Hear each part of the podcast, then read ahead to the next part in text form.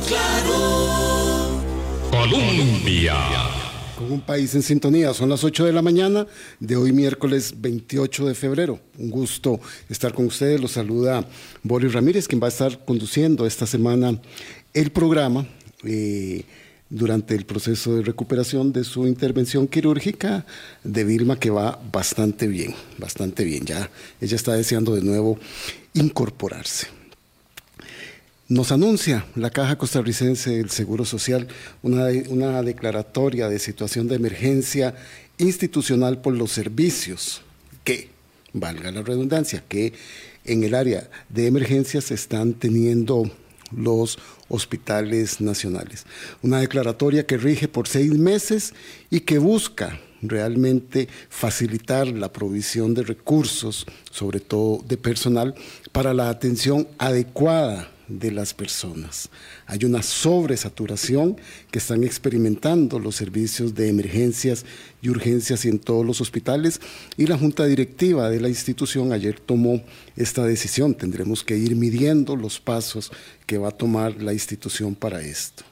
Hoy vamos a tratar un tema muy interesante que lo vamos a ver, pero no podemos, no podemos iniciar el programa sin tener una opinión de dos personas que conocen muy bien, una de ellas que ha trabajado 42 años en la caja del Seguro Social, de qué es esto que está pasando con nuestra eh, benemérita, emblemática, necesaria y pilar de la democracia, institución como es la Caja del Seguro Social.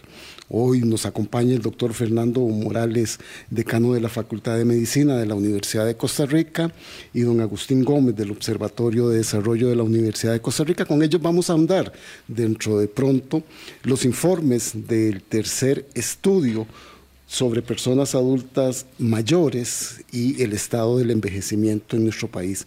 Pero no podemos no iniciar el programa sabiendo que ellos saben y que le llevan el pulso a la salud pública de nuestro país, tener sus argumentos. Don Agustín, muchas gracias por acompañarnos. Buenos días. Muy buenos días, Boris, y a todos los que nos escuchan. Un gusto, doctor, también un saludo cordial. Creo que el, a ver, hay cosas que conociendo los comportamientos previos del país, de la situación y demás son totalmente previsibles.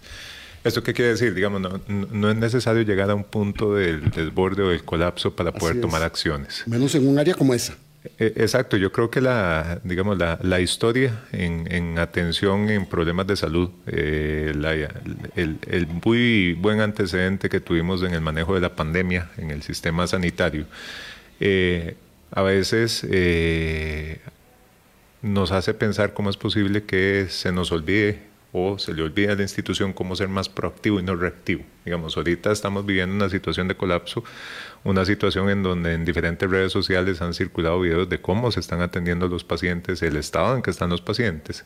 Recordemos que durante todo el año pasado el Hospital Nacional de Niños indicó saturación por enfermedades respiratorias agudas, a principios de año también se indicó las mismas, las mismas condiciones, pero parece que eh, hasta que se llega a ese punto en donde la noticia se hace viral, es donde se empiezan a tomar acciones y eso debería replantearse y cambiar. Muchísimas gracias, don Agustín. El doctor Fernando Morales Martínez, decano de la Facultad de Medicina de la Universidad de Costa Rica, trabajó 42 años con la Caja del Seguro Social, así que tiene en la piel, en la epidermis, esto, doctor. Gracias por acompañarnos. Buenos días. Buenos días, don Boris. Buenos días, don Agustín. Y buenos días a la audiencia. Por supuesto que es muy lamentable, ¿verdad? Nosotros estábamos apenas este, terminando una pandemia, porque no termina de terminarse. no termina de terminarse, exactamente. La, redundancia, que hemos pasado momentos muy difíciles, ¿verdad? Como, como país, eh, el mundo, ¿verdad? Y los, sistemas, los servicios de salud han sido los que han sacado la cara, ¿verdad? En realidad, esto ha sido un, una, un momento eh, de prueba para un sistema que es eh, un orgullo nacional y lo digo con todas estas palabras porque nosotros criticamos mucho y tenemos razones para criticarlo y que son perfectibles, ¿verdad? Que es muy diferente decir eso no sirve del todo, ¿verdad? Que de, errores que se hacen y que hay que arreglarlos, por supuesto. Yo soy el primero que, que hago votos para que eso se arregle. Pero sí es muy lamentable, digamos, que a pesar de todos esos esfuerzos, eh, nuestra institución, porque es nuestra, de todos los costarricenses, esté pasando estas calamidades y está haciendo pasar a las personas que se enferman agudamente más calamidades de la cuenta. ¿verdad? Esto, esto era una cuestión que se veía venir desde hace rato. Nosotros, eh, yo soy geriatra, gerontólogo, y hemos estado alertando desde hace muchísimos años que íbamos a tener una plétora, una gran demanda de, de pacientes, ¿verdad? especialmente adultos mayores, porque la, el envejecimiento nos alcanzó, ¿verdad?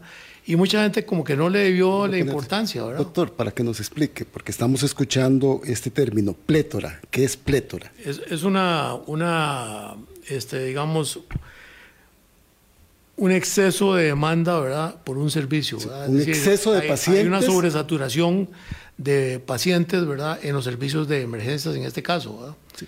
Antes de que entremos en el tema del envejecimiento, doctor y don Agustín, ¿cuánto está incidiendo en esta situación, en estas grietas que está mostrando la caja del Seguro Social, la actual gestión que está llevando a tensar la relación entre las personas que trabajan ahí, todos nosotros los pacientes que somos usuarios de los servicios, ¿verdad? Y además una gestión confrontativa que está teniendo la presidenta ejecutiva, doña Marta Esquivel, un día sí y el otro también, y al siguiente también, sobre la institución. Mire, la semana pasada fui invitado a un hospital a, dar una, una presentación, ¿verdad?, de por dónde es que vamos, ¿verdad?, en este tema. Y me llamó mucho la atención encontrar ese, esa desmotivación tan grande en el personal médico, ¿verdad? Y otras profesiones que trabajan como parte del equipo de salud. Y es alarmante, ¿verdad? Porque si usted tiene un personal desmotivado, si tiene un, un personal eh, incompleto porque se está yendo mucha gente, primero se fueron porque no encuentran ese ambiente mm. amigable, ¿verdad? Para sí, trabajar. Médicos especialistas que se han ido yendo. Exactamente, especialistas de diferentes disciplinas, ¿verdad?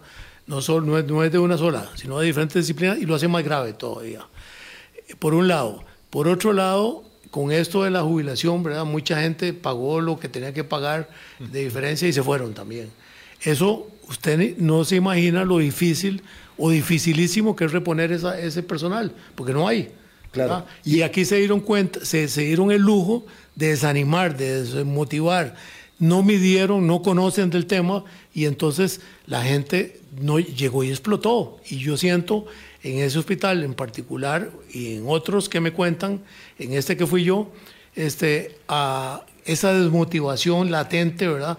De que no hay este, los recursos suficientes, no se atienden las demandas que ellos este, solicitan, ¿verdad? Para, con oportunidad. Y eso es terrible. En el, en, el, en el, si hay algo que no puede esperar es el sistema de salud, ¿verdad? Así es, porque... Todo además, urge, sí, todo urge. Además, en abril, médicos especialistas se unirían a un llamado de no hacer horas extras, lo que, podría, niños, lo sí. que podría este, incidir más en esta situación. Además, se desestimuló la construcción de infraestructura, entonces no sabemos, no hay números claros si se están construyendo los CEBAIS las áreas de salud necesarias que estaban en el plan de inversión y que podrían ayudar a atender esta situación, don Agustín. Y, es que veamos una cosa en, en, la, en la generalidad. Y esto tiene que ver con mensajes, digamos, cuáles son los mensajes que se, que se envían y, y, yo creo que ha sido ampliamente discutido por especialistas en esto. Si, si se salen con mensajes de que hay superávit, digamos, en, en, la institución, de que no hay inversión, de que no se puede, de que eventualmente este, hay una confrontación directa, como usted lo pone, de que hay infraestructura que se debe haber hecho hace 20, 30 años y no se ha hecho, de que hay un... Y la que está programada un, para hacerse. Y que hay un malestar generalizado por otro montón de situaciones, eh, los que nos enfrentamos a trasladarnos en carretera todos los días, yo creo que vivimos esas situaciones. Eh, eso va sumando sobre la opinión pública también y sobre las personas y sobre el personal, digamos, de primera atención. Eh, no es un secreto a veces llegar a un, a un hospital, a un EVAIS y tener que enfrentarse a largas filas y a una persona en un mostrador que a veces puede que se sienta impotente, no puede atender porque no, no me sirve el sistema o se cayó la plataforma o simplemente por múltiples razones no pasa. Entonces yo creo que ahí mensajes en los cuales inclusive, eh, y yo sé que va, a sonar raro lo que voy a decir, es, es, más fácil crear un cantón hoy en día que crear un área de salud o que crear un EVAIS. Sí, así es. ¿Verdad? Entonces, bajo esa dinámica, ¿cuáles son las expectativas que tienen los ciudadanos de un, de un nuevo cantón? Que los servicios de salud, los servicios de atención, la, la estructura, la educación, va a estar ahí. ¿verdad? Y esa no es la realidad. Entonces, cuando nosotros empezamos a ver esos cortocircuitos en los mensajes y empezamos a entender cuáles son las dinámicas, y por supuesto va a existir desmotivación, va a existir frustración, y tras de todo, cuando empezamos a alertar de que hay saturaciones de cosas que se pudieron haber previsto, igual voy a ser enfático en esto porque son cosas que desde la estadística, desde el análisis, desde la investigación epidemiológica se pueden prever, y llegamos a un punto de saturación donde la olla de presión lo que nada más le queda es explotar, ¿verdad? Entonces, ahora, ¿cómo, cómo evitamos que, que, se lleguemos a eso? Bueno, hay, hay, hay soluciones, no, no, somos tal vez los, los indicados a plantear esas soluciones, pero yo creo que hay personas altamente capacitadas para poder plantear sí eso. Sí pero sí a señalarlas, hacerlas explícitas. Es que yo creo que la, la, la digamos, la, la estrategia de comunicar y de comunicar con información asertiva, con información confiable, con la situación tal cual, es necesaria, más en estos momentos en donde la desinformación viaja desde un tweet hasta un mensaje por WhatsApp, ¿verdad? Y rápidamente. Doctor, usted que estuvo 42 años en la caja del Seguro Social, ¿tiene que tener la caja del Seguro Social superávit? Cuando las necesidades de atención para el bienestar de nuestra población es cara, requiere de recursos, requiere de especialistas, requiere de infraestructura. Bueno, en todas partes del mundo eh, la salud este, es, es una inversión, ¿verdad? Y a excepción de los que hacen lucro, pues por supuesto tienen que tener una ganancia. Pero una institución como la Caja Costarricense de Seguro Social debe estar muchas veces en rojo porque son inversiones grandes que tiene que hacer para poder darle todo el equipamiento, toda la infraestructura, todos los recursos humanos que necesita. Y para eso no es raro, y eso es lo normal, que esté siempre invirtiéndose todo y no puede haber superávit, ¿verdad? No debe haber superávit. Entonces, a mí me extraña esas, esas señales tan, tan raras, ¿verdad?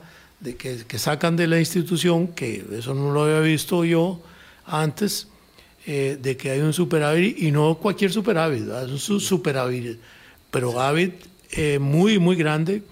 Eh, y si uno debe, tiene un negocio, pues dice uno, qué bien va el negocio, ¿verdad? Pero es que esto es una inversión. es un negocio. Y eso es lo que estamos pagando. Vean las imágenes que nos han mostrado en los servicios de urgencia en el suelo los pacientes. La salud pública no es un negocio. Nunca visto, no puede ser un negocio. Y si algo nos hemos vanagloriado del Estado Social de Derecho es tener esa, eh, digamos, prestación de servicios de primer orden. Ahí vamos a engarzar. previsión de servicios, servicios que se tienen que dar hoy proyectando a los costarricenses que no han nacido, pero también a los que ya nacieron. Todos queremos tener una vejez plena, digna, un envejecimiento exitoso y saludable. Pero el tercer informe sobre las personas adultas mayores nos dicen otra cosa. Nos muestran una radiografía y nos dan unos resultados que nos deben dar absoluta vergüenza. Abandono, negligencia, maltrato, carencia de servicios para las personas adultas mayores. Y ese es el tema que vamos a tratar con don Agustín Gómez y con el doctor Fernando Morales. Doctor, ¿qué es lo que ha pasado? ¿En qué estamos rezagados? ¿Y por qué términos tan ofensivos como abandono, negligencia, maltrato, carencia de servicios se reflejan en este tercer informe? Este es una, un flagelo espantoso que está viviendo la población costarricense. No es que sea un patrimonio de Costa Rica, eso es el mundo, este, se da esto. Pero ciertamente, eh, cuando yo hago un análisis, eh, en el año 83 yo me incorporé a trabajar en la seguridad social como especialista en geriatría y gerontología. Y casi inmediato fui a, a, la medicatura forense para que me dieran el informe de cuáles eran las denuncias, todos los casos que estaban eh, tratados como violencia eh, de, en las personas adultas mayores. Y me dijeron que no habían, que habían del niño y habían de la mujer, pero el del adulto mayor no. Vea usted, año 83. Eh, y, y, me llamó mucho la atención siempre porque en el hospital veíamos muchos casos de pacientes que llegaban, se ingresaban y no necesariamente tenían una enfermedad médica, ¿verdad? Y por ponerlo, una enfermedad eh, este, fisiopatológica, sino que no habían mejoras y resulta que profundizando en el interrogatorio, profundizando en la historia clínica geriátrica, llegábamos a la conclusión de que en realidad lo que había era un problema social, ¿verdad? Que se estaba manifestando con, con, con, con organicidad. ¿Verdad qué interesante? Y sin embargo nadie hablaba de, eso, ¿verdad? Y ahí nosotros empezamos a observar ese tipo de cosas. Eh, y bueno, en el año 95 eh, se formó una, una comisión para estudio de esto en el hospital. Eh, y desde entonces, pues empezamos a estudiarlo ya de una manera eh, multidisciplinaria, este, con profundidad. Intervenían ahí no solo el equipo de salud, sino que también este, abogados, psicólogos, etcétera, adicionales. Y empezamos a caracterizar la población que estaba pasando. Sin embargo, nos quedamos muy cortos y nos seguimos quedando muy cortos. ¿Por qué pasa eso? Y a mí me preguntaban otro día, bueno, dígame tres causas de, de, por qué se da el abuso. Bueno, primero porque no se, no, no, se denuncia, ¿verdad? Y si no se denuncia hay un subdiagnóstico, ¿verdad? Y, y, entonces, al haber eso, sabiendo nosotros somos corresponsables, ¿verdad? Porque uno en la, en, el, en la manzana o en el barrio que uno vive, uno sabe de personas que les ha pasado eso. Y el abuso no es que le pegaron un pescozón, ¿verdad? Que al principio era así ¿verdad? Pero ese dejaba huella y entonces eh, al dejar huella, este, ya la gente se, se, se para un poco porque la ley este, 7935, ley integral de la persona adulta mayor, logramos introducir un componente que tuviera ese, ese, esa tipificación, aunque no es penado por la ley en ese momento. Hasta el año 2020. hasta, hasta el año, no, hasta que vino la, la sí, que vino la, la, la, la, ley de la Convención Interamericana de los Derechos Humanos de las Personas adultas, mayores, que se convirtió en ley en el 2016, ¿verdad? Y entonces ahí se, se puede visualizar mejor y recientemente con el Código de la Familia un poco, un poco más específico, pero siempre hace falta todavía más legislación sobre esto. Sin embargo, vean ustedes, don Boris, el, el asunto es de que esta, este flagelo va a, un, ha venido un aumento, una espiral, ¿verdad? Y lo vimos en la pandemia, ¿verdad? Lo vimos, ¿cómo lo vimos en la pandemia? Y lo vimos que le decíamos a las, a las familias, miren, no visiten adultos mayores para que no se contagien. Y era una medida de salud pública, ¿verdad? Pero resulta que esa, esa medida se, se siguió. no siguieron visitándolos. Y estaba ahí, doctor, vea, don Agustín, aquí es donde entramos en estas paradojas que tenemos nosotros, la sociedad costarricense. Hemos llegado al aumento en la expectativa de vida, por la calidad de la seguridad social, por la calidad de la, de la prestación de servicios como el agua potable, la electricidad, la educación, la vivienda. Y hoy tenemos, yo, yo, quiero que me aclaren el dato, porque yo tenía un dato que pusimos en nuestra invitación de 586 mil personas mayores de 65 años, pero luego vi otro dato de 710 mil. ¿Cuántas personas mayores de 65 años están viviendo en Costa Rica. A, ver, hay que tener un, digamos, dos puntos de partida. las dos estadísticas o los dos, datos, los dos datos desde el punto de vista del cálculo son correctos. Son correctos. ¿Qué pasa? Uno proviene de una encuesta nacional de hogares, la, encuesta nacional de hogares del INE que hace el Instituto Nacional de Estadísticas y Censos del país, el cual a partir de un proceso estadístico entrevista todos los años a más de 14 mil hogares y viviendas y de ahí sacan todas las estadísticas sociodemográficas eh, de, de empleo y demás. Y él nos, nos refleja una estimación de cuál es la población a esa fecha. Entonces ese dato de 710 mil proviene de ahí. ¿Qué es lo que pasa? Nosotros tuvimos un censo de población y yo creo que en otros espacios hemos comentado un poquito. El censo de población, todos sabemos que tuvo ciertas características, ciertos rezagos, cierta imposibilidad de poder a, de completar, tiene una cobertura del 61% y sobre eso se hizo un proceso estadístico y matemático para hacer proyecciones de ah, población. de acuerdo. De esas proyecciones de población, en las cuales obviamente tienen un margen de error digamos, si están asociados, hay otra estimación que sale. Entonces, dependiendo de cuál fuente de información utilicemos, y esas proyecciones son del Instituto de Estadísticas y Censo también. Entonces, usted me puede decir, pero se contradicen. No, es que hay que entender el, el, contexto en el cual se crearon cada uno de los datos y la forma en la cual trabajemos. Ahora, ¿qué pasa? Usted me dirían, bueno, ¿cuál, ¿a cuál le hacemos caso?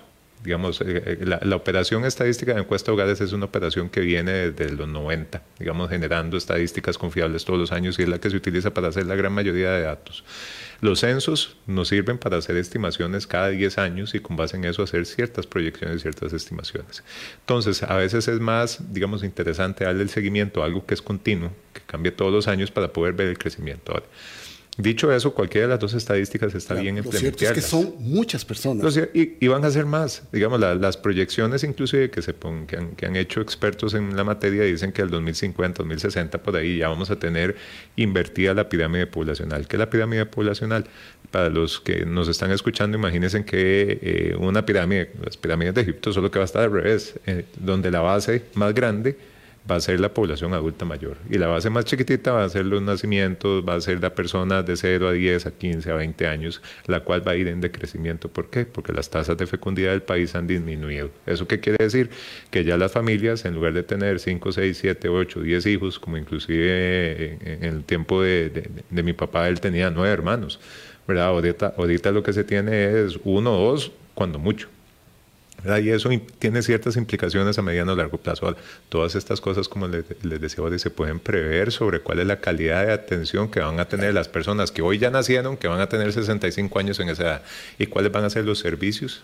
Y esperemos que existan los servicios a los cuales van a tener que asistir, ¿verdad?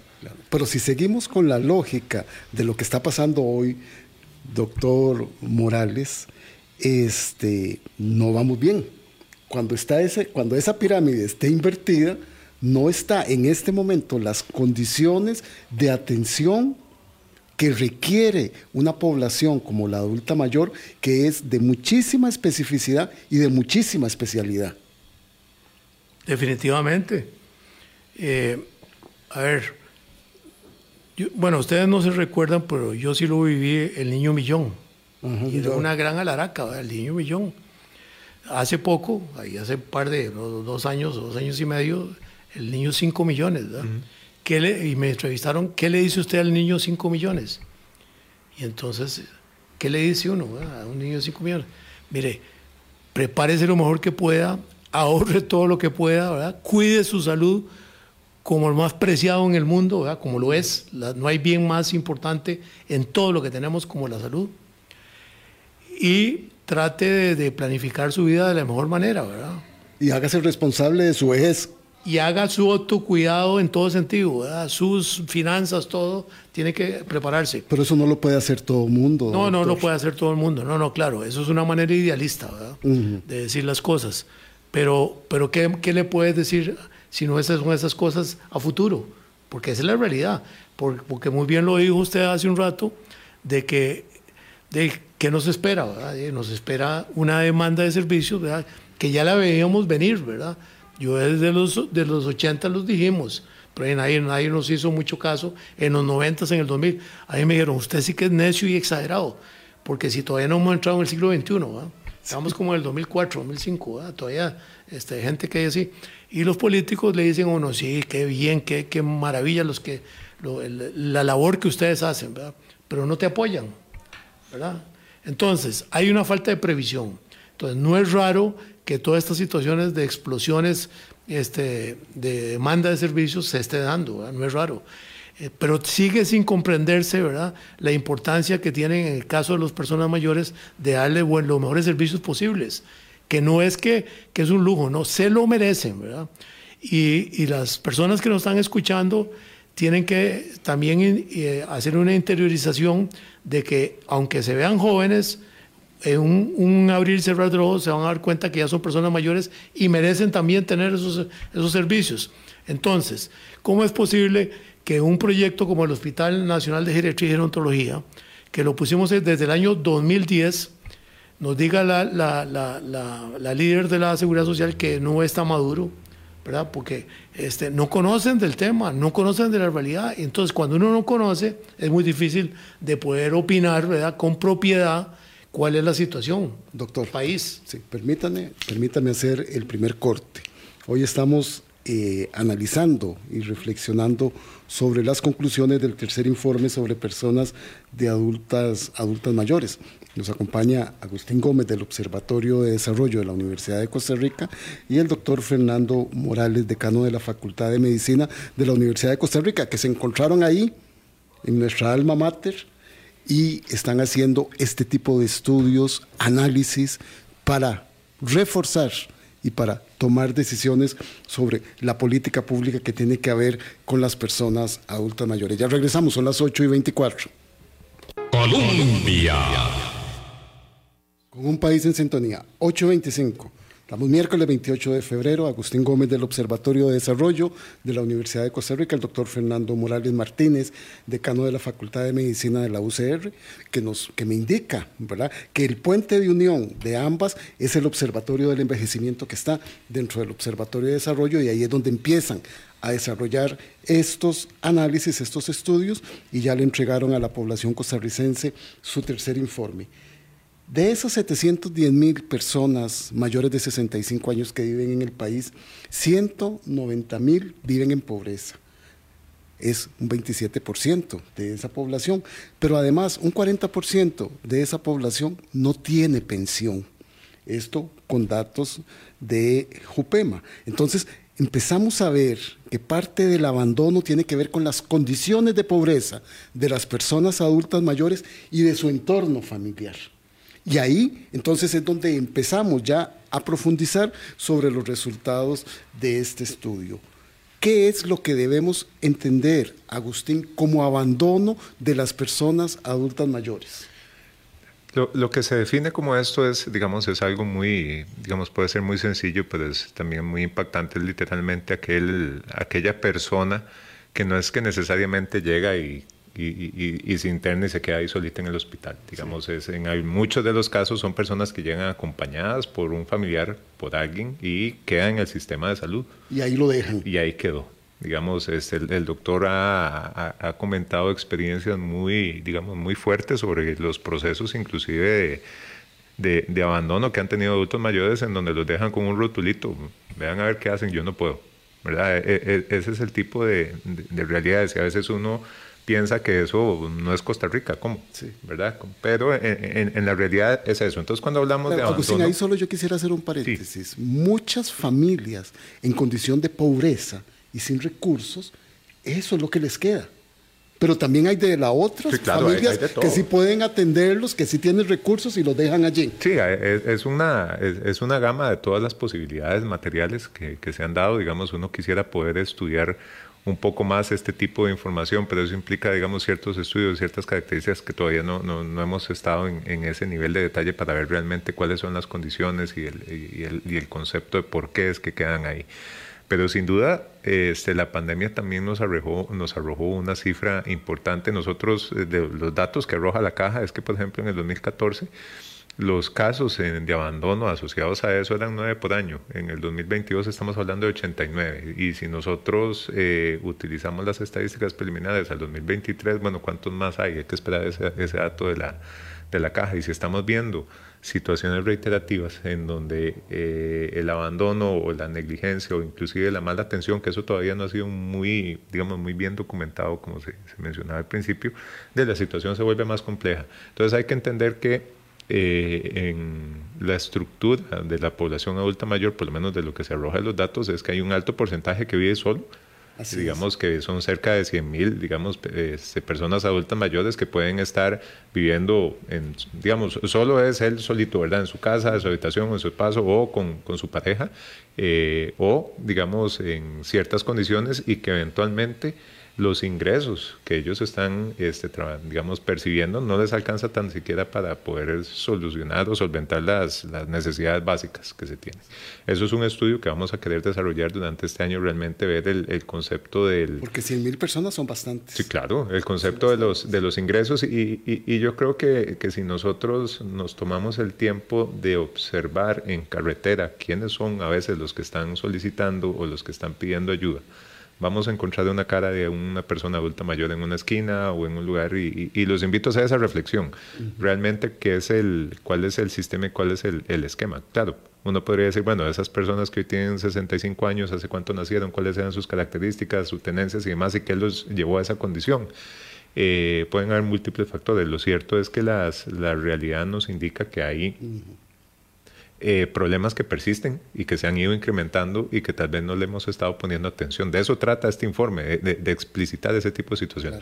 Agustín, este, y además de ese abandono en la seguridad social, estas personas que viven solas, doctor, nos indica el informe también que hay personas que son encerradas por sus familiares o por su, por su entorno, y hay otra condición de abandono que ir, es irlos a dejar a un centro diurno. Así que el problema es mucho mayor y tiene facetas como estas otras. Sin duda, tiene muchas caras, ¿verdad? Eh, y muchas caras y no respeta clase social. Y esto es muy importante de dejarlo establecido porque a mí me ha tocado a través de mi vida profesional encontrarme gente muy pobre que entre la pobreza extrema no quieren dejar abandonar a los adultos mayores. Y para mí esos son mis héroes. ¿Verdad? Porque qué duro ya tratar a una persona mayor en que, con limitación de recursos es algo serio y no querer este, desprenderse de esas personas. Y también en el otro extremo, personas con muchísimos recursos que los abandonan, ¿verdad? Eh, ahí tienen, viven en su casa, viven con ciertos, ciertos ciertas condiciones. Muy buenas condiciones, pero viven solitario. Encerradas. Esas son las que son personas encerradas. Y, esas, y eso es terrible, igualmente, ¿verdad? Es decir, ahí le estoy poniendo dos contrastes, ¿verdad? De, de personas que, que no, los, no les da ningún crédito, que simplemente crédito en, en, el diálogo, en el apapache, ¿verdad? En ese abrazo este, espontáneo, cariñoso, de amor, ¿verdad? Eh, y que, eso, que eso es la mejor medicina, ¿verdad? ¿Qué implicaciones tiene para la salud de una persona adulta mayor esta sensación de abandono?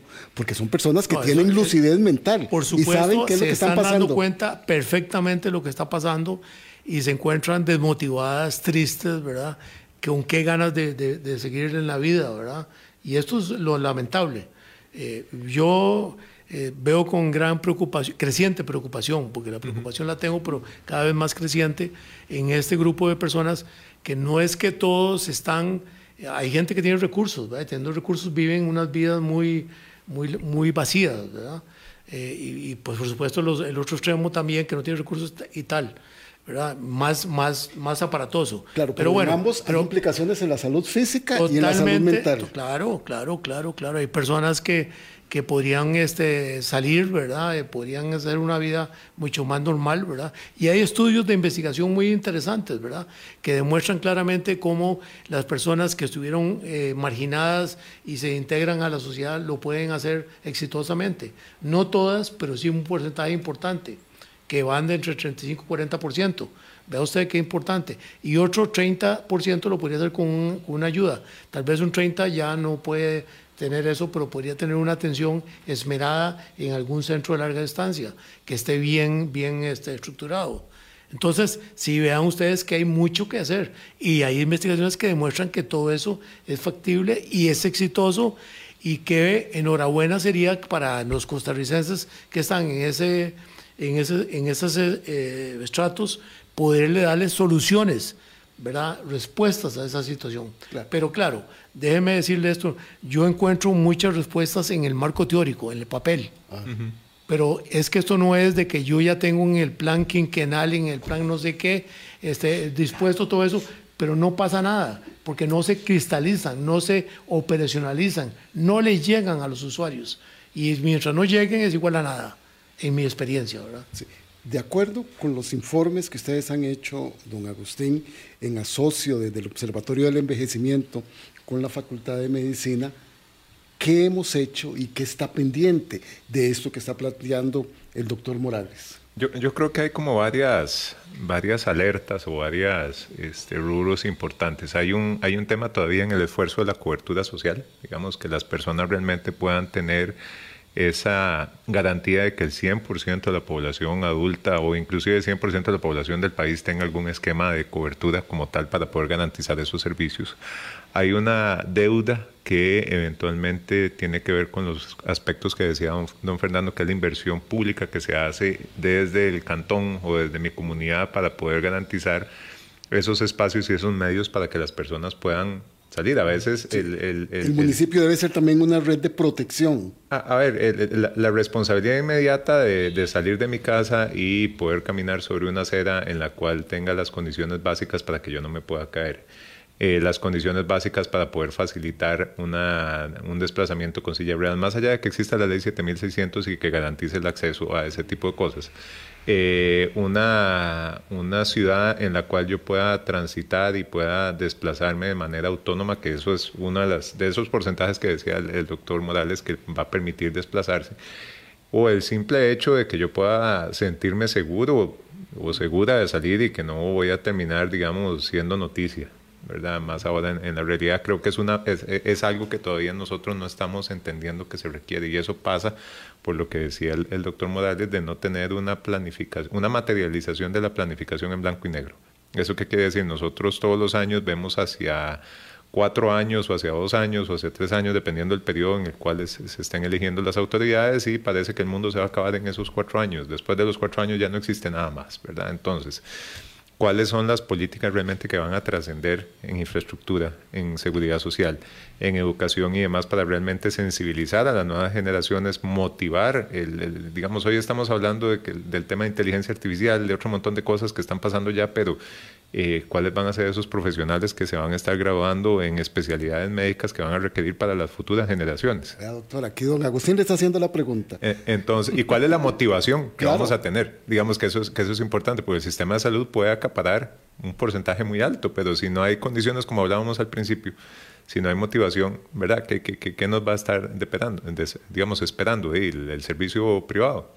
¿Verdad? Y, ya por default esa, eso te excluye un porcentaje muy alto de la población. excluye a mucha gente. Ahí estaba haciendo don Agustín la pregunta. ¿Cómo se están preparando especialistas en geriatría y gerontología? Antes de darle respuesta a eso, quería, porque si no se me va, eh, esta, esta conexión que, que, hace 20 años hicimos nosotros en Costa Rica como parte de un estudio de la Organización Mundial de la Salud que eran 33 ciudades alrededor del mundo, las ciudades amigables con las personas adultas mayores. 20 años han pasado y no ha habido esos cambios tan dramáticos que estábamos esperando. A veces es importante ver el pasado para ver el futuro, ¿verdad? porque no tenemos que ser visionarios y tenemos que ver con visión de futuro, como dice don Agustín. Eh, bueno, eh, ¿qué estamos haciendo? Bueno, a mí me tocó en el gran honor de abrir la especialidad, ser el primer director de la especialidad de geriatría y la dirigí por 27 años. Y durante mi, hasta el 2018, que ya me trasladé en diciembre del 2018 a la Universidad de Costa Rica a tiempo completo. Siempre he estado ligado con la universidad. Y en ese momento habían alrededor de 142 especialistas. Hoy día están alrededor de 200. ¿Cuántos faltan? Bueno, eh, yo uso la, la, cifra que dice un gran geriatra mundial, eh, de, talla mundial, el doctor Morley, que es por cada mil adultos mayores un geriatra. Entonces todavía nos faltan como otros 600, 800 más. Y, y, entonces la producción de especialistas tiene que ir muy sostenidamente, ¿verdad? Porque no hay años, hay años que nos dieron más plazas, porque usted, usted forma las plazas que le dan, ¿verdad? Porque son becas. Y entonces hay años que le dan cuatro, otros años cinco, otros años diez. No hay una estabilidad este, en ese sentido. Y la población adulta mayor la creciendo. La población creciendo eh, exageradamente. Entonces, vamos bien, pero deberíamos de ir mejor, ¿verdad? Y, y, eso es una preparación. Ahora, lo de inteligencia artificial, muy rápidamente, eh, pues es el, el, presente nuestro, ¿verdad?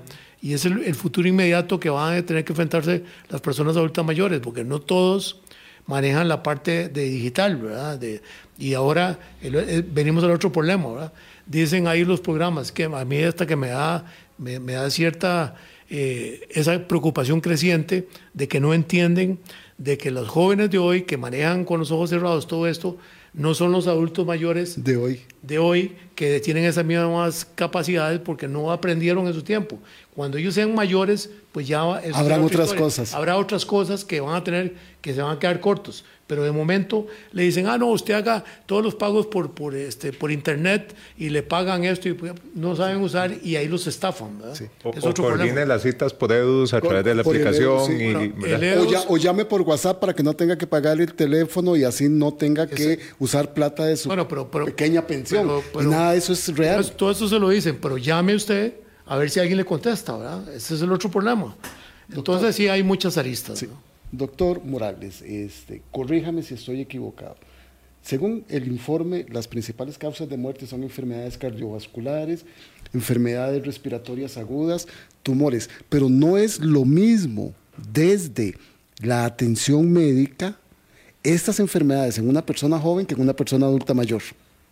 No, no, no. no Por eso se requiere esa especialidad y ese tratamiento integral de las personas adultas por supuesto, mayores. Por supuesto, porque si usted tiene una enfermedad cardiovascular en una persona joven, no es la misma enfermedad, se llama la misma enfermedad, pero tiene otros abordajes y tiene otros comportamientos, ¿verdad? En la persona adulta mayor. Usted tiene un niño diabético, ¿verdad? Por ejemplo, y tiene un joven diabético y tiene un adulto mayor diabético y es la misma enfermedad, pero un comportamiento diferente. Y por eso es que hay que entender, aprender, conocer y, y tener experiencias sobre este abordaje de las enfermedades, ¿verdad? Por supuesto que claro que nace con la prevención y la promoción de la salud. Uno no quisiera que existieran esas enfermedades, pero están. Eso por un lado, que son las, las, crónicas tradicionales, ¿verdad? A mí me sigue preocupando mucho que seguimos hablando de hipertensión, que no es igual la hipertensión en un joven que una persona adulta mayor. El comportamiento del infarto agudo de miocardio no tiene la misma sintomatología que tiene en el adulto mayor. Puede ser que en el adulto mayor tiene el dolor ese intenso, agudo, punzante y con proyección a la mano izquierda y todo eso que sabemos, toda la población puede, decir. En un adulto mayor no. En un adulto mayor puede ser que tenga un campo de comportamiento y le hace un electrocardiograma y tiene un infarto. ¿Me comprende? Entonces, esa presentación atípica de las enfermedades es lo que hace la diferencia para entender esto hay que estudiar, hay que conocer, hay que realmente capacitarse, porque si no hacemos errores, ¿verdad? Y eso es lo que no queremos. Entonces, además hay que hacer también una diferenciación como se hace en las enfermedades de los niños, ¿verdad? Y de los jóvenes, ¿verdad? Adolescentes. En el adulto mayor también hay todos los síndromes geriátricos que no están caracterizados y no reportan. Claro. Entonces, hoy estamos siendo deficitarios eh, en la preparación de estos especialistas. Claro, claro, y nos quedamos cortos en el reporte. Eh, sarcopenia, malnutrición, es un gran problema que lo vimos ahora en, la pandemia. ¿verdad? Todo esto del abuso también debe estar reportado. ¿verdad? Y todos los síndromes geriátricos, cuáles son incontinencia urinaria, incontinencia fecal, problemas de piel, las úlceras de cúbito, las llagas, ¿verdad? que dicen las personas, de la comunidad, este, todo lo que es este, problemas de movilidad, la fragilidad, todos esos son temas geriátricos, ¿verdad? Tenemos la depresión, la desmotivación, las pérdidas de memoria, ¿verdad?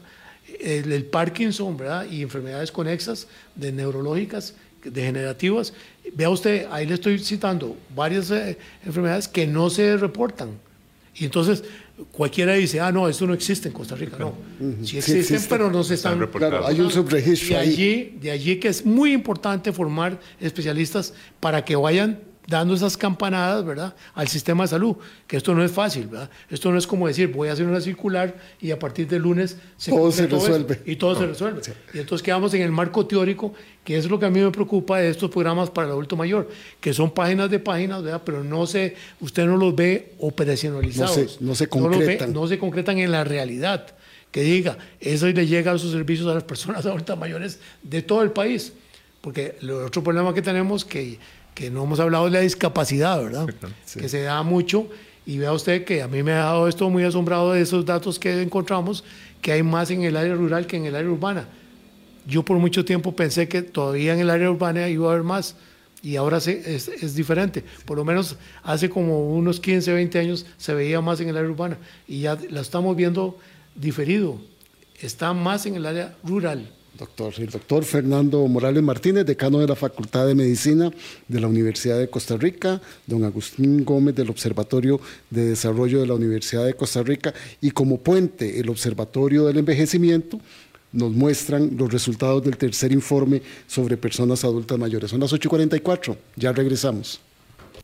Con un país en sintonía, son las 8.45, continuamos con esta conversación que nos debería sensibilizar a todos, porque todos, si la vida nos lo permite, llegaremos a ser adultos mayores. Estamos don Agustín Gómez y el doctor Fernando Morales. Según datos del INEC, en el año 2050 seremos más de un millón de personas de 65 años y más, con demandas específicas para atención, sistemas que deben ser integrales, el tema de pensiones, el cuido, la infraestructura, como estaba diciendo don Agustín y el doctor Morales.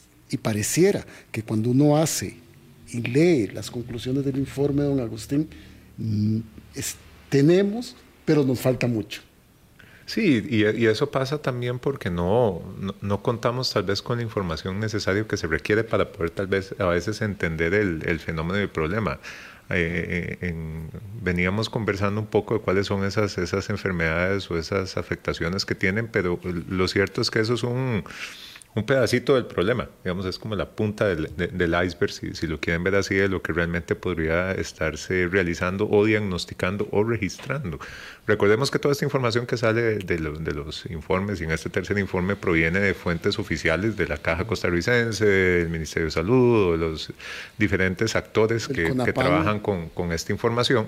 Y a veces, eh, desde el ámbito de la investigación, uno quisiera empezar a, contestar y, a profundizar en estas, en estas conclusiones y la estadística no se lo permite, ya sea por los subregistros, por las cifras ocultas, por los datos que a veces este, cuesta tener acceso porque no existen o no están documentados de la mejor manera o porque a veces los mismos profesionales este, no tienen el tiempo suficiente para poder brindar una atención de, calidad, digamos, en, la, en, la atención y eso limita el componente estadístico también.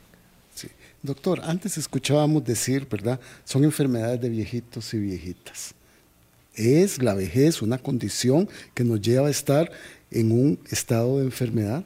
Y corríjame si la pregunta es incorrecta, por favor.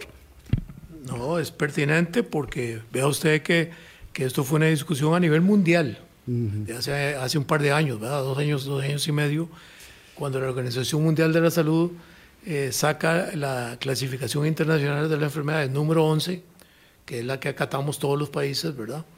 Y pone vejez como una enfermedad. Se ha hecho un burumbum, empezando por nosotros. Aquí localmente pusimos la, el grito al cielo, llevamos eso a queja hasta la Organización Mundial de la Salud y la ONU de que eso, eso no era posible. Es decir, la vejez es una etapa del curso de la vida. Como nacemos, ¿verdad? Somos recién nacidos, adultos, eh, lactante menor, lactante mayor, preescolar, escolar, adolescente, adulto joven, adulto medio, adulto mayor, ¿verdad? Ese es el curso de la vida, si Dios nos da la gracia de la vida, por supuesto. Entonces, vea usted que no, se, no es aceptable. Si eso hubiera sido así, ¿verdad? Si eso no se corrige, por dicha se corrigió, ¿verdad? Imagínense lo que le hubiera pasado a los adultos mayores, no de Costa Rica, porque tenemos este sistema de seguridad social que nos cubre a todo el país prácticamente, a todos los habitantes de adultos mayores, ¿verdad? Pero en otros países que no pasa eso, dependen de seguros privados. Y entonces, ¿qué es lo que va a decir la compañía de seguros? Ah, es una enfermedad, tengo que subir las primas. Automáticamente los afecta. Y entonces, ¿qué va a decir la familia? No, usted, como usted, usted la vejez es una enfermedad, usted no puede manejar sus cosas. Se las vamos a manejar nosotros. Vea usted lo que hubiera sido esto, hablando del abuso y maltrato a las personas adultas mayores. Le van a, a, disponer de todos sus bienes, muchos, pocos, mínimos que sean, es su riqueza, ¿verdad? Entonces, no me dieron esas cosas, yo se los hice ver en reuniones que tuvimos en Ginebra, a través de, de Zoom este, de que esto era un trastorno a nivel mundial, no, no solo en Costa Rica, eh, aquí lo hubiéramos podido más o menos manejar, pero aquí no falta eh, compañías que digan, no, ya la vejez es una enfermedad. Sí, ¿verdad? Y tal. que te incapacita para todo. Que te capacita y Para no todo. puedes hacer nada. No, y, y- y eso no es cierto. güey. Eso no es cierto, porque pues, ya lo he demostrado los centenarios de, de Nicoya, ¿verdad? que son personas activas. E Y en- independientes. E independientes. Y en San José también, ¿verdad? Tenemos el mayor número de centenarios activos e independientes. ¿verdad? Sí, recientemente hubo una enorme controversia porque la famosa chef estadounidense Martha Stewart salió a sus 82 años con un bikini. La, la vejez de hoy no es la vejez de hace años atrás, cuando teníamos otras condiciones culturales, otros paradigmas. Dos adultos mayores estarían disputándose la presidencia de los Estados Unidos en los próximos meses. Exactamente, exactamente. Son mucho más activos y, y las señoras este, en esas soci- sociedades más evolucionadas tienen ese comportamiento. ¿verdad? ¿Por qué me voy a ver mal? Pues me, me- estoy a la moda, me visto, me arreglo. Vivo. Este, vivo, Vivo. que soy viuda. Bueno, yo puedo tener un, un amigo. ¿verdad? Sí, claro. ¿Qué tal? Y, y al revés también. ¿verdad? El viudo que- Ah, doctor, sí. esto, esto funciona a los dos lados. Sí, claro, el doctor dando ya licencia para vivir plenamente en la edad que tengamos Claro, claro. y en las condiciones Y- que tengamos. Esto, y esto es muy importante, Boris, y, y las y Agustín y las personas que nos escuchan. Vejez no significa que yo ya no puedo disfrutar de nada. Eh, hay que cambiar ese paradigma y ver esos ejemplos en, e- en esos países. Podemos disfrutar, ¿verdad? Podemos ser este, móviles, independientes y autónomos. Y esto es muy importante Y denunciar el abandono y las condiciones de abandono. y, y ser, y ser un, un abanderado de que la persona adulta mayor sana puede y debe ayudar a la persona adulta enferma, ¿verdad? Y la persona adulta mayor que tiene todas las capacidades eh, mentales, porque el adulto mayor de hoy día y del futuro va a ser una persona muy pensante, no era el adulto mayor que teníamos sumiso, ¿verdad? Que, que se... Que se que, escondido, escondido. es- escondido, pero que aceptaba todo lo que le, que le- por la Le gracia de Dios, ¿verdad? Y eh, hoy día no se va a ver eso. Ya tenemos gente preparada, profesionales que están jubilados y que pueden hacer mucho, este, eh, digamos, por esos adultos mayores que no tienen voz. Sí. Yo, por ejemplo, yo estoy convencido que los que tenemos un poco más de salud tenemos que levantar esa voz. Y, y por eso es que, hablando claro, me parece muy importante, ¿verdad?, que traiga estos temas para que la audiencia se dé cuenta de la importancia, ¿verdad? Que esto no es un, un tema ahí cualquiera, es un tema de primerísimo orden. Claro, sobre que nos todo alcanza a todos. a todos, A todos. a todos. Y ya está, y ya está alcanzando a 700 mil personas en Costa Rica. Exacto. Y será más. Con la vehemencia que escucho del doctor Morales Agustín, estoy entendiendo que ya estarían ustedes sembrando para un cuarto informe y para ir detallando y haciendo mucho no, más no solo precisa. para un, no solo para un cuarto, yo creo que esto da para múltiples temáticas. Este, comentarles Derivadas, que estamos, sí, claro. Estamos por, por iniciar un proyecto en los temas de inseguridad alimenticia, alimentaria como tal. Eso es un proyecto en conjunto dentro del marco del Observatorio de Envejecimiento que estamos haciendo con investigadores e investigadoras de la universidad para ver cuáles son las condiciones alimenticias de aquellas personas en centros diurnos y centros de larga estancia. Aclarando que inseguridad alimentaria no es que no puedan comprar los alimentos, es que están consumiendo alimentos de, no muy de bajo valor nutricional porque no les alcanza el dinero. Correcto. Y entonces hay casos eh, que es justo lo que el observatorio trata de buscar, de documentar realmente las, las historias que podemos escuchar de personas que solo comen una lata de atún una galleta soda mañana, tarde y noche porque es lo que les alcanza o es lo que saben o es lo que pueden ir a adquirir, digamos, en las cercanías y no necesariamente alimentos de alto valor o de alto este, consumo que les mejore esas calidades de vida. Entonces creo que eso es una línea que vamos a estar desarrollando, otra va a tener que ver y aquí estamos adelantando, digamos, información que tiene que ver con el tema de, violencia como tal de las personas este, privadas de libertad en función de las estadísticas inclusive del OIJ y del Poder Judicial que se manejan, que manejan información y tal vez esto es importante, que permite hacer estos estudios. Digamos, aquí la, la, la premisa es que las estadísticas estén desagregadas por edades simples para poder caracterizar la población de 65 años y más. A veces uno supone o tiene la, la preconcepción de que toda la información del país tiene esa, esa simple estadística para poder hacer las características y no es así. Hay, hay organizaciones e instituciones públicas que presentan la información de tal manera que hace imposible analizar este tipo de detalles. Porque las agrupan de tal manera que digamos, no, se pueden contabilizar. Entonces esas son dos líneas de investigación que vamos a estar desarrollando en este año. Bueno, agradecerle al doctor Morales que haya insistido en que se hagan este tipo de anuncios y al observatorio que los esté haciendo. Bueno, yo quería eh, de, comentar, don Boris, que don Agustín, don Carlos Murillo y doña Emiliana Rivera son parte de nuestro equipo, ¿verdad? que hacen un trabajo invaluable. Yo me siento de que por primera vez estamos teniendo información objetiva, ¿verdad? Porque por muchos años hablábamos, es que vamos por aquí, vamos por allá, ¿verdad? Pero eran impresiones subjetivas. Y por eso es que esto eh, reviste de una importancia ¿verdad?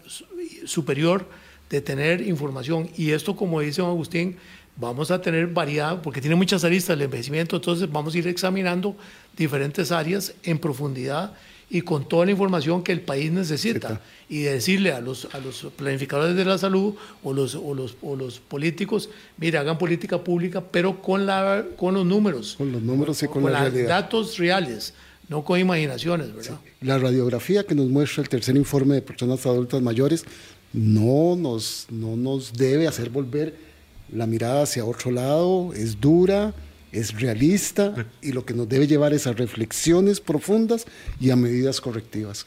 Doctor Morales, muchísimas gracias. Don Agustín, muchísimas gracias, por habernos acompañado. Y cuando estén listos esos informes de estas otras aristas, por supuesto que con gusto aquí los invitaremos. Muchísimas gracias. Muchas gracias por la oportunidad y un saludo a toda la audiencia y que doña Vilma se termine de recuperar. Así, ah, ya, ya, ya, ya viene para acá, ya pronto. Doctor, muchísimas gracias. Y don Agustín, 8.56, nos encontramos y nos vemos mañana aquí en Hablando Claro en Radio Colombia.